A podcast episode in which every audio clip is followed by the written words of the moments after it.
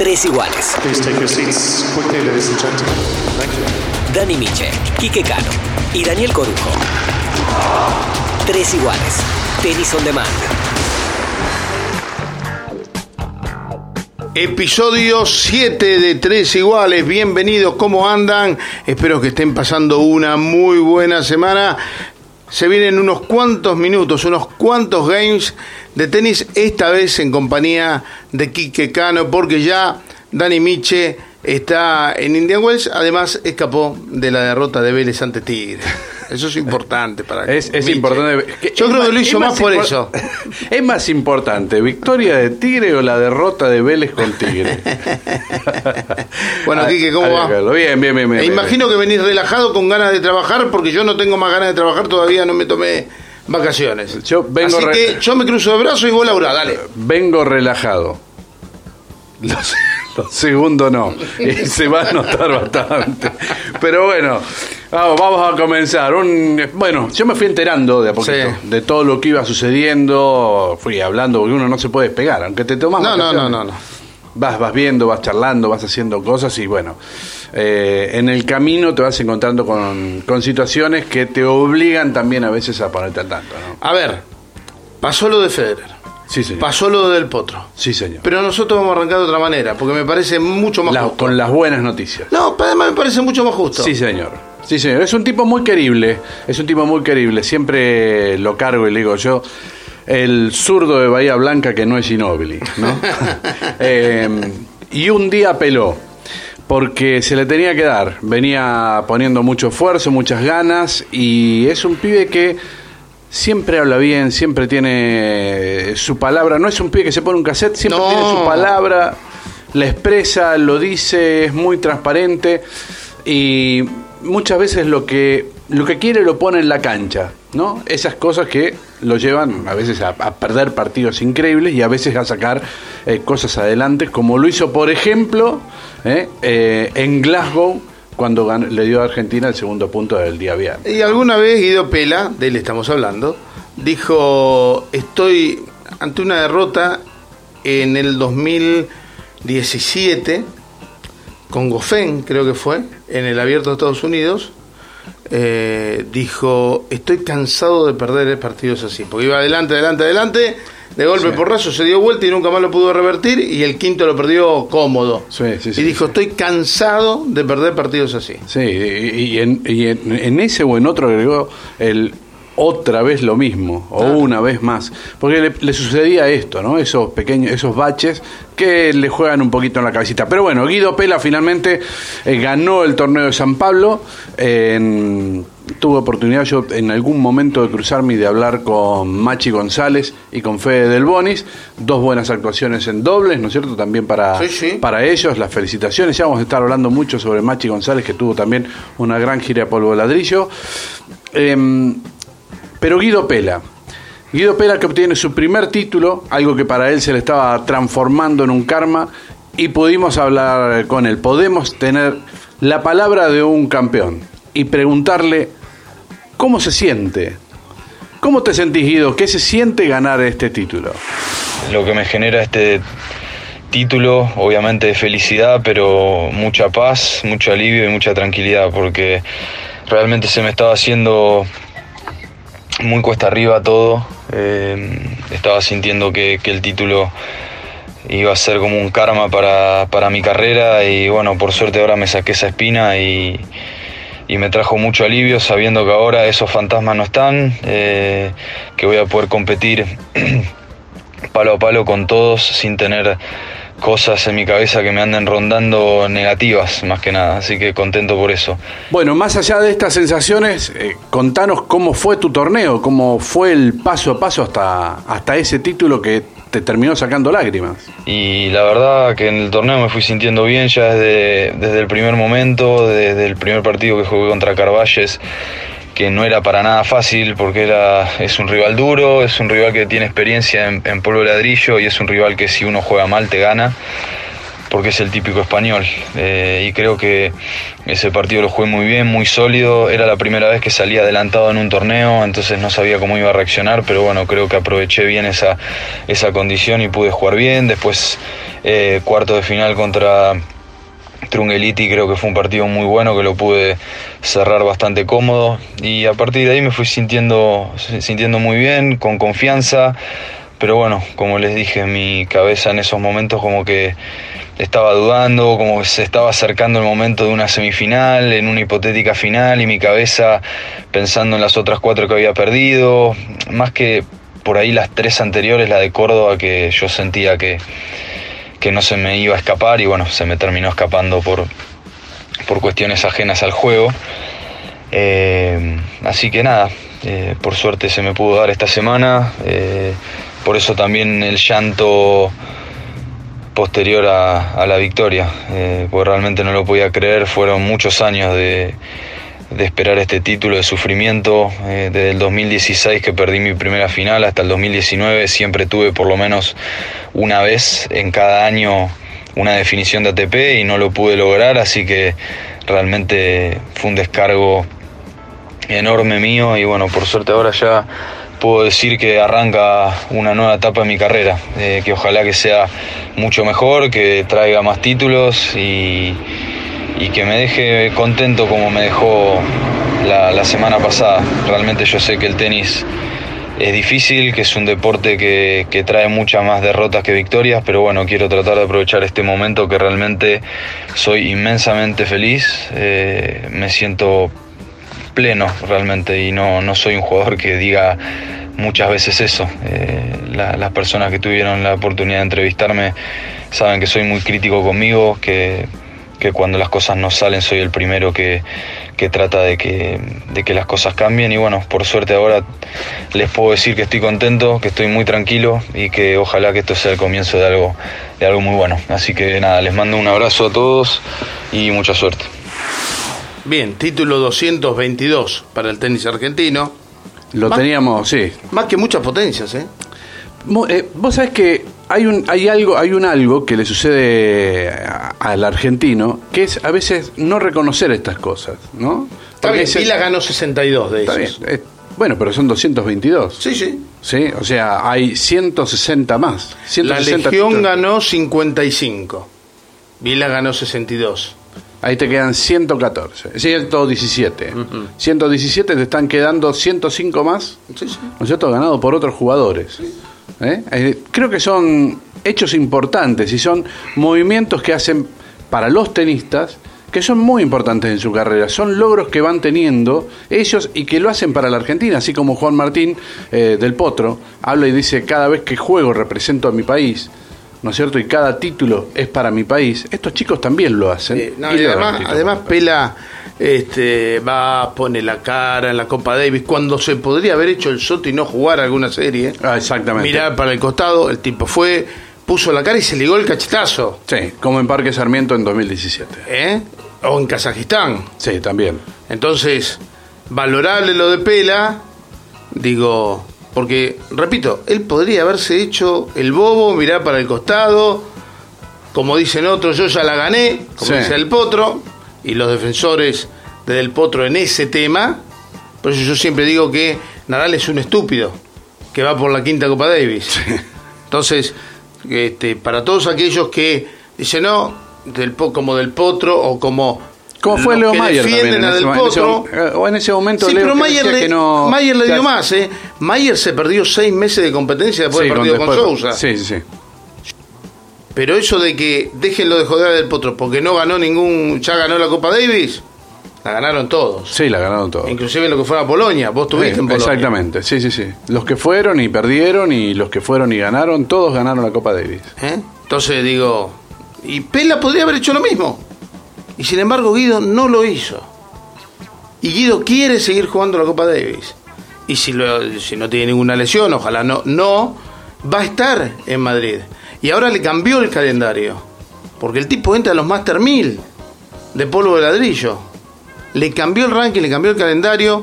Va a estar, porque hay ya dos bajas seguras en Indian Wells, va a estar preclasificado. Va a estar preclasificado, sí. Así que, bueno, ¿te parece si lo escuchamos a Chucho Casuso, su entrenador desde finales del año? Exactamente, es un tipo muy importante también en la carrera de él, porque viene de... Mucho tiempo. Mucho tiempo. Un tipo muy recto, uno de los grandes entrenadores que tiene la Argentina y efectuar un cambio como este, ¿no es cierto? Donde hay, hay dos cambios que tiene, sufre la vida de Guido Pela. Uno es el amor, ¿no? Porque es, es- creo que es importante.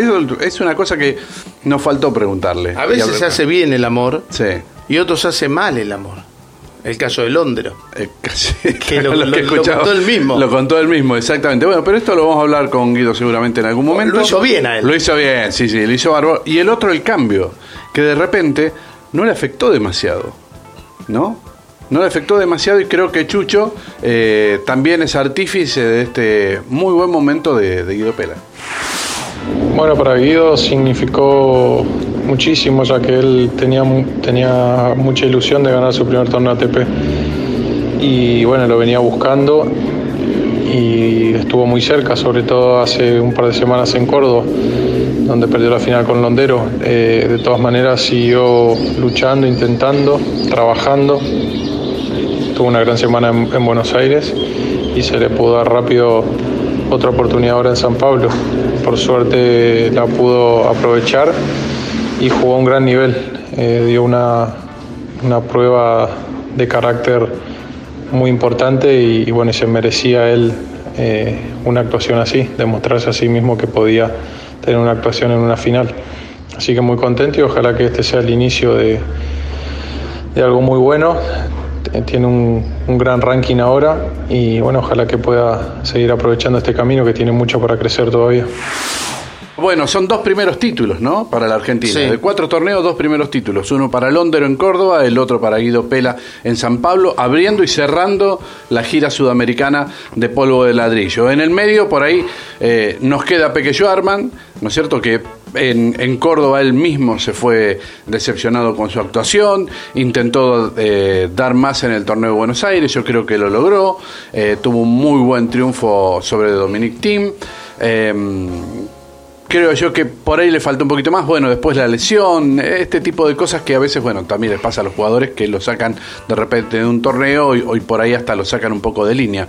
Eh, pero creo que ha sido muy bueno en cuanto a los singles y también en cuanto a los dobles. Sí, ¿Sí? olvídate. ¿Eh? Porque tuvimos campeones, tuvimos finalistas, hemos tenido a Machi González jugando con diferentes compañeros. Es la primera vez que un tenista gana tres semanas consecutivas en doble con compañeros diferentes. En la historia del tenis. En la historia del tenis, En ah, ese no lo tenis. tenía, mira vos. Mira vos. Es un dato Y es raro, es obviamente, raro, porque obvio. la mayoría juega. con- Y ahora va a jugar con Nishikori. Con Nishikori, claro. Ahora cambió. Otra vez. Y bueno, cambia de superficie, cambia de compañero. Eh, el tema Igual no es tonto para elegir compañero. No, no, no, no, está bien, pero eh, estás Es hablando, creo yo que estamos hablando de un tipo, Machi González nos referimos, a que, que evidentemente juega muy bien sobre esto. Me decía, vos sabés que estábamos hablando con, eh, con Del Bonis y con, con Machi, y, y Del Bonis decía, es otra etapa de tu carrera, le decía Machi. Mm. Vos fíjate que esto es, eh, me dice, "Ah, ya tuviste la de singles y ahora tenés la de doble, dice.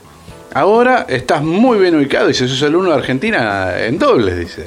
O sea, son cosas que creo yo que lo van posicionando muy bien y otro que también, bueno, le vino muy bien la familia, el amor, el nacimiento de, Sí. eh, de, su, de su hija, así que creo yo que, que bien, ha sido, ha sido bueno. Por ahí, como te decía, lo de Schwarman me queda eh, un poco en deuda, tampoco demasiado. Sí. Eh, y Leo Mayer. Sí, a mí. Leo. Leo Mayer que le apostamos mucho, ¿no es cierto? Siempre nosotros le ponemos Para, mucho. para mí, Leo Mayer, tenísticamente, tenísticamente, es más jugador que Mónaco. Tenísticamente. Tiene, tiene otros eh, atributos, otras virtudes, sí, y otro tipo de juego. Y, y Mónaco tenía otras virtudes. Sí, Erraba poco. Sí, la regularidad La regularidad, buena. el saber elegir calendarios ahí fue muy inteligente. Y él llegó a top ten. Y la cabeza juega. eh, sí. Y la de Mónaco jugó a favor. Y Mayer, para mí, reitero, ¿eh? Para mí tiene más tenis que otros. O Andreossi todo lo que le costó entrar al lote de los 100. Y tiene más tenis que otros que se metieron Sí, sí, sí, top tal 100 cual. antes. Sí, tal cual. Por ejemplo. No, la cabeza eh, ya lo hemos hablado también muchísimo. Tal vez cuando por allá por los 70 se hablaba de que era muy importante primero tener la técnica y todo el tenis, después el estado físico y un poquito por detrás.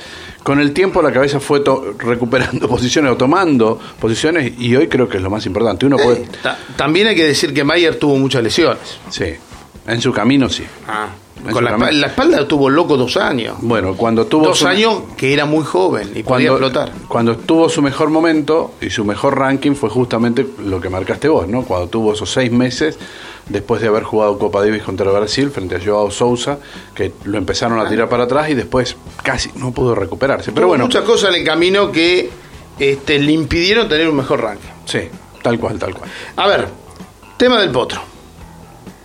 ¿Qué tema, no? ¿Qué hacemos? ¿Por dónde empezamos? ¿Se opera? Operarse. Mira, yo, yo empezaría por otro lado. A yo ver. empiezo desde el inicio de esto. El inicio de esto es noviembre del año pasado. Y esa locura de intentar llegar al Masters. Locura de él, locura de la aceptación de la gente. No, yo creo que nos quisieron hacer creer algo. Bueno, ponele que nos quisieron hacer, cre- hacer creer algo. El pibe estaba sin férula entrenando, moviendo la pierna, haciendo ejercicios. A, a mí me comentaba gente del entorno que no estaba de acuerdo con lo que decíamos acerca de que Juan Martín no tenía que estar entrenando y que Juan Martín tenía posibilidad de llegar. Eso me decían. Eh, yo creo que hubo no sé si desidia o una muy mala decisión en ese momento, o simplemente tal vez de acción distinta, hacer creer que se iba a llegar al Masters, eh, y todas, pero toda esa situación de noviembre yo creo que desembocan ahora. Eh, tranquilamente si se tomaba el descanso que se había dicho en un principio, que nos habían comentado a nosotros algunos especialistas, de tomarse ese tiempo, hoy tal vez la cosa sería distinta porque esto podría haber aparecido antes. Sí. Porque vos fíjate, él compitió en, en febrero. En Del Rey Beach. El 19 de febrero. Cuatro meses. Cuatro Era lo que se había dicho en principio. Cuatro meses. Se decía que con férula, 30 días de rehabilitación, ¿no es cierto?, para hacer pretemporada. Ahí ya se tenía que saber todo, aparecer todo. Yo creo que se retrasó todo, se fue un poquito eh, todo para otros, eh, no sé si decir, para otros tiempos, sea, no se visualizaron cosas. Y, y esto desencadena en algo que a mí me parece que viene desde aquel momento y debería decir malas decisiones. Creo que se tomaron malas decisiones que desembocan en esto. No puede Juan Martín no defendos. Claro, tendrían que haber apuntado a eso, decís vos. Ni bien se lesionó. Ni bien se lesionó, tendría que haber apuntado esos 1500 puntos. ¿Pero quién define eso? ¿Y Juan ¿Prieto? Martín? No, no, Juan Martín. ¿El padre de Juan Martín? Eh, de- de- pongámosle el apellido, del, del potro define eh, el calendario, define hacia dónde van, qué prueban, qué no. Me pareció bien el hecho de anotarse en un torneo y decir lo demás que esperen, a ver Sí. cómo va. Pero eso también te llenaba de dudas. Mm. ¿No es cierto? Decir, bueno, hasta él mismo reconoce que las cosas no están como, como deberían. ¿Mm? Poniendo signos de pregunta después. Es un tema... Espero que, esperemos que no deriven una operación. eh, Y una operación Sí, sería hasta, dejarlo Washington, hasta Washington no podés Y, jugar. ser- y sí, sería otra vez. Yo estuve hablando con especialistas La, nuevamente. la pregunta acerca- es las ganas del potro, ¿no? ¿Y de operarse y volver? Uf. Porque ya tuvo tantas. Y él dijo que otra En eso no también tuvo muy mala suerte. Sí, también. Porque vos- yo volví a ver, el día que se baja de Indian Wells, volví a ver el video de la lesión. Y digo, ¿qué lesión más? ¿No? Sí, sí, sí, sí, tal cual. Y, viste, Eh, pero esas lesiones importantes pasan de forma tonta. Fíjate Palermo, ¿cómo se rompió los dos veces el ligamento? Sí. Saltando y cuando saltó pisó mal.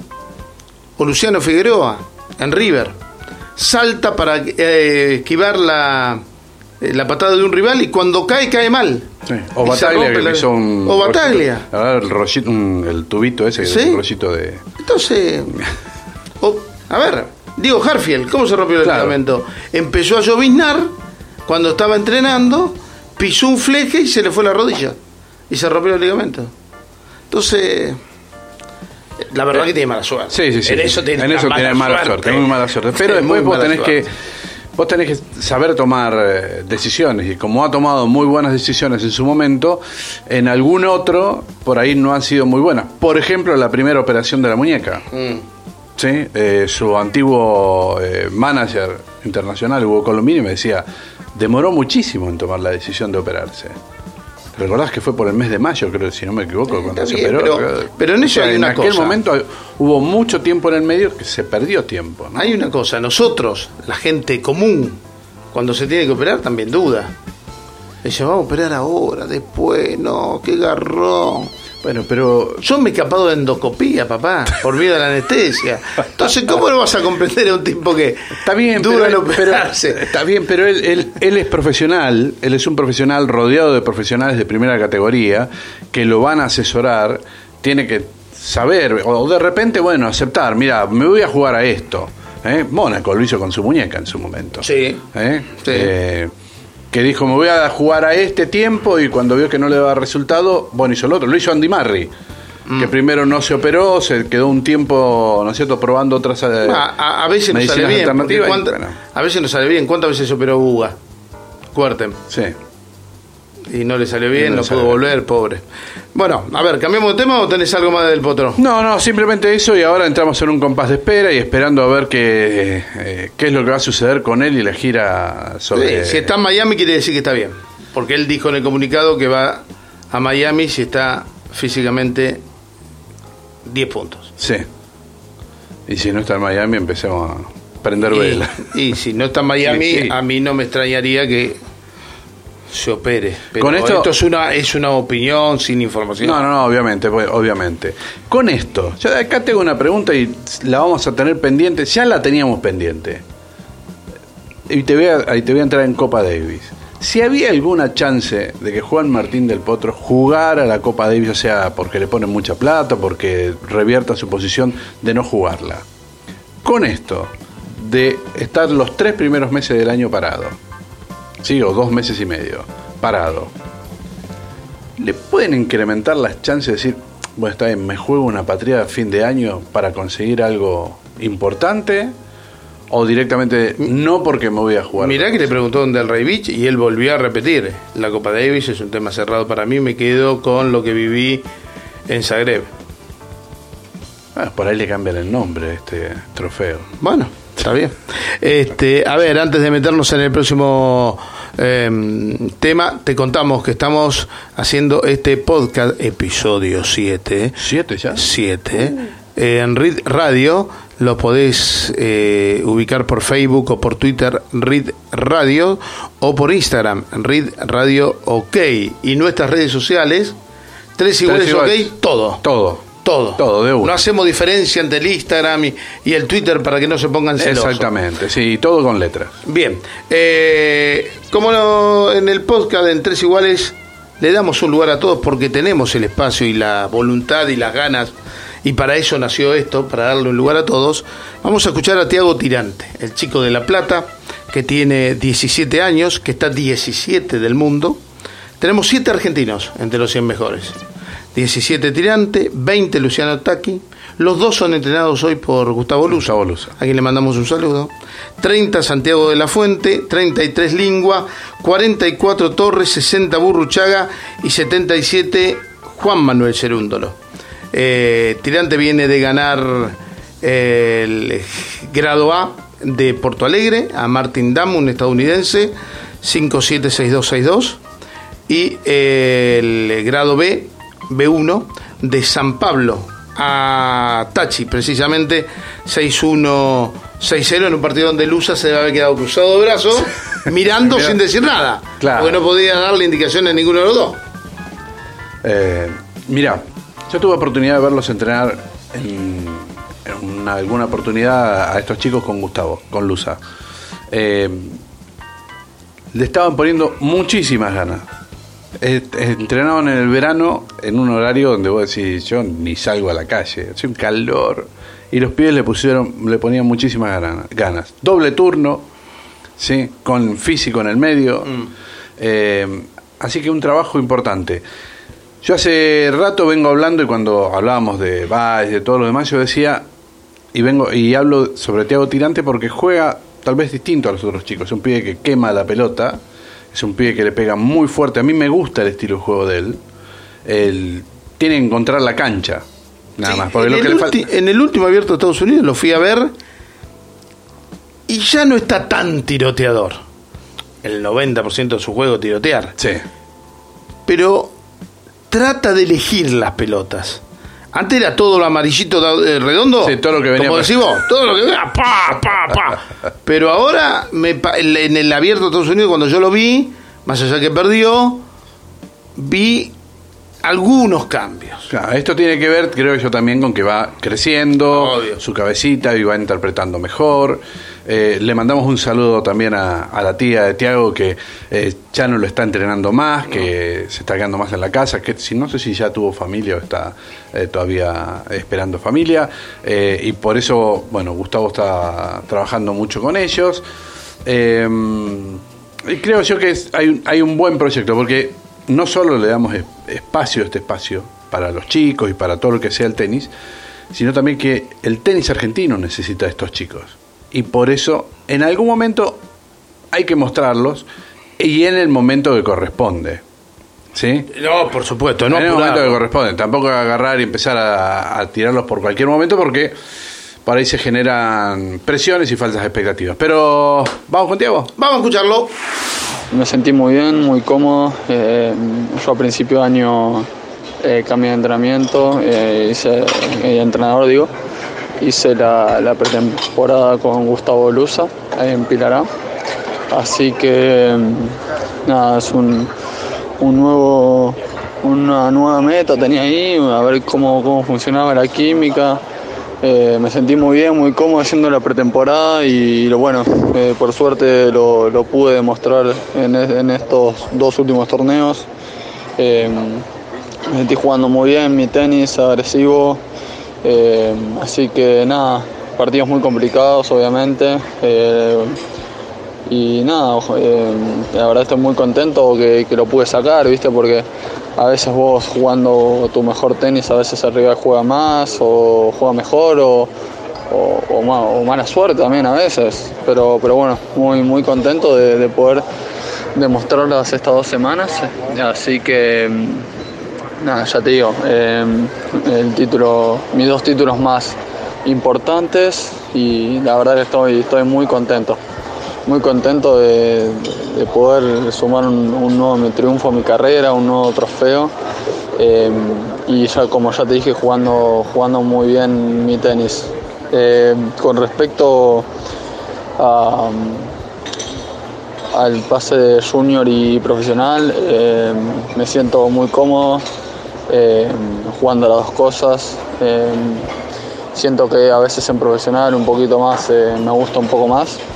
Eh, pero, pero bueno, eh, es, es, es de ca- cada uno. Hay algunos que les gusta jugar más junior, hay algunos que les gusta jugar profesional. Eh, ¿qué- ¿Qué te iba a decir? En ITF no, no hay tanto. eh, no, no, no hay tanta brecha entre el junior y el pro en varones, por suerte, en todo lo que es los mejores torneos del mundo. Eh, están todos al nivel. Eh, por suerte, eh, a mí también me fue bien en profesional. de los pocos torneos que jugué me fue, me fue muy bien. Así que nada, mis próximos metas y calendario es eh, dos torneos en Pinamar de 15.000 ahí que, que son nuevos, así que mm, empiezo el año con profesional ahí en Pinamar en un mes más o menos, así que nada, eh, la experiencia, yo ya creo que ya, ya jugué bastantes torneos eh, profesionales como para decir la experiencia, así que voy, voy muy sólido eh, con mi juego, obviamente esto, esto, estos trofeos, estos estos torneos excelentes para mí fueron para, para dar un nuevo paso, ¿no? para, para saber que puedo, eh, para, para saber que, que- puedo hacer un montón de cosas. Eh, estoy, muy con, estoy con mucha confianza, estoy muy, muy bien y ojalá, ojalá se mantenga eh, este, este nivel que estoy teniendo, que la verdad estoy, muy contento. Y, nada, te quería contar un poco eso, que, que me encuentro muy bien y, y muy bien para, para, lo que sigue. Con el tema de los Grand Slams, eh, ya jugué dos años seguidos Grand Slams, así que este año voy, voy por, por, por, por nuevos objetivos, me, puse nuevos objetivos a principio de año eh, con el tema de los Grand Slams. Primero era entrar a los Grand Slams porque yo estuve 11 del mundo, pero se me, se me perdieron los puntos, no los defendí, entonces me fui al 120 cuando arranqué la gira en Paraguay hace un mes. Así que el primer objetivo era entrar a los Grand Slams, conseguir la mayoría cantidad de puntos para entrar en los Grand Slams. Y bueno, con estos dos torneos lo, pude superar y, pasar. Así que con nuevos objetivos para los Grand Slams, ya, con mucha experiencia de Grand Slam vividas, que, eh, son torneos aparte los Grand Slams. Así que nada, muy contento de volver a poderlo jugar eh, este año nuevamente y siendo mi último año. Y con el tema profesional también estoy, estoy a full para, para jugar los torneos profesionales y para, para seguir por este ritmo que, que estoy teniendo. Bien, Tiago Tirante, que ahí dice también que va a empezar a mezclar, ya nos dio pie para el próximo tema, porque va a empezar a jugar algunos eh, nuevos Future, sí. ITF Tennis World. Este, yo reitero, tienen que buscarle un, como era Future, Una alguna palabra. vez Transition Tour, una palabra. Más fácil. Más Es muy fácil. largo. Por eso uno termina diciendo nuevo Futures para que también el hincha del tenis, el fan del tenis lo entienda. Claro. Y bueno, Tiago dice que va a estar jugando esos torneos. Los porque además claro. tiene que pasar por ahí. Obviamente. Le guste o no le guste. Este, y bueno, nos da pie a, a meternos en, en- en este tema, porque, bueno, ya lo hemos comentado, va a haber 21 torneos en, en Pinamar, a- habrá tres o cuatro en Córdoba, por lo que me dijeron en los últimos días.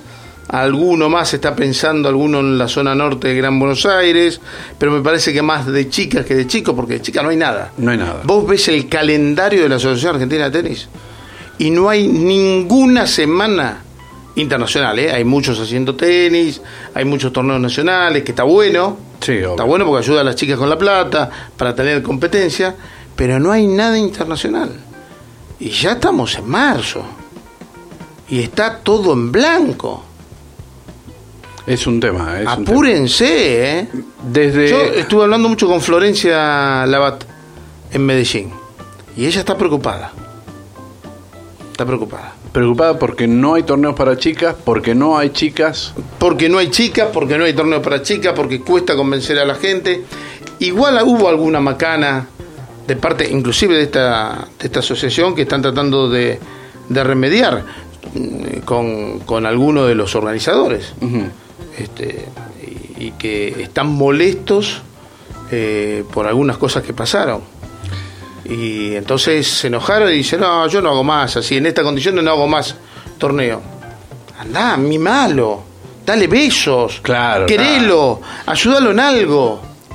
Ese es el tema, es ayuda. Yo creo que hoy es un momento, es un momento de colaboración, de ayuda mutua. ¿Eh? Yo creo que debería predominar esto de la reciprocidad entre los organizadores, jugadores, entrenadores, eh, asociación, nosotros, los medios. ¿eh? De darle lugar, por ejemplo, a los medios y que los demás puedan realizar las cosas.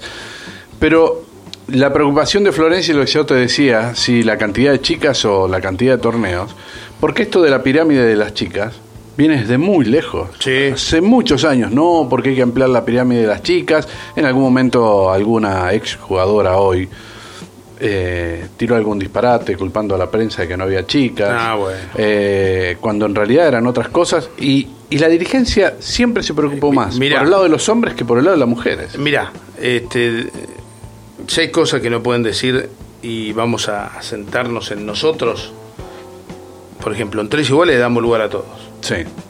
No había muchos medios en, en Medellín, ¿eh? Estaba este, Corujo con Tenis Sport y con Tres Iguales. Este, y en Tenis Sport, si no somos el medio que más bola le dimos al tenis femenino y más lugar, pegan el palo. Entonces, eh, que después ellos, en, ellas, en particular algunas jugadoras, se enoje con algún medio o con algún título que no le gustó, correrá por parte de ella. Pero, eh, no sé, eh, ha- habría que... Yo hablé con un entrenador, con Fede Murray, el de Bocio, y, y le expliqué, las chicas tienen que... Yo no digo que se pongan de posen desnuda en un calendario como hicieron alguna vez en Europa. Sí, sí, un alguna jugadora española, sí. fútbol o algo. No, no, no voy por ahí.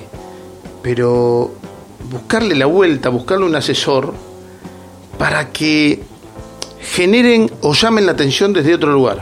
Y que después empiecen a ver a esa jugadora de tenis. ¿Me explico? Sí. No sé qué, ¿eh? Busquen. Hay, hay gente que los puede asesorar. Sin dudas. Bueno, mira, yo- acá uy, nos vamos a ir por la rama. Sí, nos vamos por la rama. Yo ya me fui del tema de Pinamar. Sí, sí, sí. sí. Pero lado. cortito, simplemente Sí. la asociación tiene una comercializadora. La comercializadora se, se supone que comercializa y comercializa todo. Una de las cosas que podría comercializar o ayudar, por ejemplo, si yo te voy a vender a vos, yo voy a pensar de qué manera voy a ganar guita con vos. Entonces voy a utilizar todos los recursos y todo lo que vos tenés. Yo creo que la gerenciadora no piensa en eso. Porque, por ejemplo, podría hacer algo, decir, che, y si agarramos las chicas y organizamos esto y hacemos esto otro, Sí, sí. o solamente voy a vender Copa Davis, o solamente voy a vender qué. O sea, eh, yo creo que la gerenciadora eh, Play Patagonia eh, debería trabajarse un poquito más. Si quiere hacer algo con el tenis. Si quiere hacer algo con el tenis, que haga con el tenis. Si no, simplemente si voy a vender Copa Davis, No, está bien. eh, no es La, gerenciadora. la vendo yo, Copa de Vigo. Sí, vende, la Copa Davis se vende con los ojos cerrados. No, Sí. hace, no hace falta gerenciadora alguna. Bien, para no irnos tan largos en el podcast de hoy, episodio 7, eh, vamos a, a escuchar a mm, Juan Riquelme, que es el organizador de los nuevos Future, los 21 Future que se van a hacer en, en el Pinamar Tennis Ranch, que es un lugar fantástico. Sí, bueno, vos lo conocés sí, también. Eh, va a empezar el 18, el primer Future, el primer nuevo Future. Eh, todas las semanas previas va a haber una pre-quali. ¿Por qué? Porque hay muchos jugadores que quedan afuera. Antes la quali eran de 32. Sí. Ahora es de 24. Sí. Salió un comunicado del ITF y el- la ITF le dice a los organizadores que puede ser de 32, pero que si ellos no tienen estructura o consideran que no lo pueden hacer, lo habilitan a dejar en 24. Ajá, Está claro. está claro, ahora sí. A ver, acá va a haber prequalis, como lo hay en todos lados del mundo, que es, en Cancún hay ahora uno nuevo, sí, sí, sí, eh, en Turquía, en Egipto, En Marruecos. en Marruecos, en todos esos lugares. Es- se copió lo mejor de esto para llevarlo a Pinamar. Algunos dicen, "Eh, es un negociado porque hacer la prequali. La pregunta es, si no juegan la prequali, ¿qué juegan? Sí. Además la prequali me parece que está piola. Además vamos a dejarlo caminar a esto. No empezó Claro, todavía. Claro, totalmente. Este, la prequali te da, este, te, te hace una prequali de dobles, dos a main draw. Este, te hacen dos prequali con second chan de, para darte un wildcard al main draw y tres más a la quali.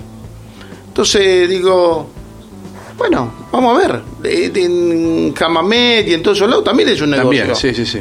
Y además se tiene que bancar de alguna manera, porque venimos de dos años de menos de 10 torneos. No, no, tal cual. Hay dos cosas. Yo creo que. Yo voy a ir por dos partes. Una, el organizador organiza para ganar plata. Obvio. Es un empresario. Obvio. Sí, eso es por un lado. Por otro lado, viéndolo desde el lado del tenis, tener 21 torneos en un lugar que está muy bien acondicionado, porque nosotros fuimos, lo vimos, vimos cómo está acondicionado, eh, con 21 torneos garantizados, yo creo que es una oportunidad, donde vos tenés oportunidad para los que entran al cuadro principal, oportunidad para los que están en la quali y oportunidad para los que se anotan en la pre-quali. Si no se anotan, como decís vos, si no se anotan en la pre-quali, no van a poder entrar en la quali. Y no van a jugar en ningún lado, En ningún no hay lado. torneos. Entonces vos tenés esta o si no posibilidad. te tenés que ir a gastar guita a otro lado. Sí. En, en donde vayas, te vas a encontrar con el mismo formato. Porque en ningún lado vas a entrar a la quali, el que va a jugar pre-quali, Sí, sí. ¿no es cierto? Es una cuestión de ranking. El que no te le da el ranking para jugar una quali, va a tener que jugar pre-quali, en cualquier lugar del mundo. Y, de- y se va a encontrar con el mismo formato de competencia. Así que, pero bueno. Bien, lo escuchamos a Juan Riquelme, que es el organizador de estos nuevos futures. En relación a tu consulta de los puntos positivos y los puntos negativos acerca de los ITF World Tennis Tour, o sea, la nueva denominación de los ex Futures, eh, es un tiempo bastante corto el transcurrido, o sea, estamos terminando el segundo mes con el nuevo sistema, eh, entonces creo que se va a necesitar un poco más de tiempo para tener un análisis más fino de la situación. En principio, para mí como positivo, veo eh, la posibilidad de una inserción más rápida de los jugadores juniors al tener cinco lugares en el main draw, este, en, en los M15 y M25. Esto hace que eh, puedan llegar a tener una inserción más rápida. A su vez, que en los torneos de ATP, en los Challengers, haya cuatro lugares para jugadores de ITF en el main draw y tres lugares eh, para en la quali para, para jugadores también de ITF, son siete jugadores que empiezan a tener lugar fijo en los Challengers. Y esto, el primer resultado, al menos para mi punto de vista positivo, es lo de Matías Descote en, en Morelos, eh, que él está jugando este nivel de torneos de ATP eh, con su ranking de, ITF y bueno, y ya tuvo la posibilidad que al cuarto torneo que participó en la categoría Challenger ya obtuvo su primer título. Eh, como negativo, y bueno, habría que también verlo con el tiempo, es que están siendo muy duros los cortes, eh, porque al poder entrar en los que se denominan M15 y M25, jugadores del 300, eh, de ranking 300 en adelante de ATP, eh, aparte de los jugadores de ITF, eh, se hace complicado porque los cortes eh, son muy duros para los chicos en ITF. Por lo tanto, esto resta muchos lugares y con la quali de 24. Por otro lado, uno como organizador lo que ve es que aquellos, aquellas sedes como la nuestra, que organizan eventos de pre-quali, pasan a ser fundamentales para poder este, ingresar en las qualis o en el main a través de estas pre-qualis y a su vez a los organizadores les sirve porque les permite poder financiar los eventos, ya que por, por, por digamos, lo que representan deportivamente eh, los M15, que son el primer escalón del tenis internacional profesional, es bastante difícil ob- obtener recursos eh, a través de la sponsorización. Entonces, las prequalis le sirven a los jugadores porque le brindan muchas eh, oportunidades de desarrollo deportivo para poder ingresar a las qualis o a los main draw de, de los M15 y a los organizadores para obtener recursos para poder afrontar todos los costos que implican la organización de estos eventos. Bien, la parte final, porque ya estamos este, eh, cerrando este episodio 7. Mm, Me gusta decir Y en eso. el octavo descansó, ¿no? El octavo. Yo descanso en el Hacemos un octavo. ti. No, yo ¿No? descanso en el octavo, lo hacen usted y Miche. Este, te doy el final para que hables de. Ah, una cosa, para anotarse en la precual y en la cual y, te- y tener toda la información de, de los torneos en Pinamar es www.m15, 15 con número, m15pinamartour.com.ar, www.m15pinamartour.com.ar, ahí podés ver no solo la parte deportiva, sino todo lo que brinda el complejo. Pero bueno, quiero que cierres con lo de Federer. Decía algo de Federer y damos la- las urras. Que es un crack, qué sé yo. ¿Qué, qué podemos agregar de Federer? Que ganó el título número 100, que solamente dos han llegado a eso. Uno es Jimmy Connors y el otro es él. Que un solo tipo ganó 20 títulos de Grand Slam, que es él. Que todo lo que tenemos, no sé, ¿qué más podemos agregar de Federer? Simplemente decir, disfrutemos a Roger hasta que se vaya. Yo creo que mucho más para agregar de todo lo que dijimos es redundar en, en más adjetivos y más cosas sobre un tipo que a los 37 años sigue marcando hitos dentro del mundo del tenis. Le ganó, como bien decía, a Tsitsipas, que Tsitsipas tenía dos años cuando Federer ganó el primer título. Sí, y Sí. Tsitsipas es uno de los... pe- Un día voy a contar cosas de Tsitsipas. Bueno. Y, y todo lo demás. Pero eso lo dejamos para otro capítulo. Sí. Lo único, decir... Falta, falta que a Federer le digan Messi o Maradona. Messi o Mar- sí. Exactamente. Bueno, nos despedimos. Título número 100 para el Messi Maradona del tenis, Roger Federer. Tres iguales, ok. En Twitter, en Instagram, nos podés seguir ahí. La semana que viene hay un podcast muy especial. No les voy a adelantar, no les voy a adelantar que Cano y Miche van a estar en Indian Wells. Pero eso no se los voy a decir. No, no, no porque no lo podemos contar. No lo podemos cantar. Tres iguales. Please take your seats quickly, ladies and gentlemen. Thank you. Dani Miche, Quique Cano y Daniel Corujo. Tres iguales. Tenis on demand.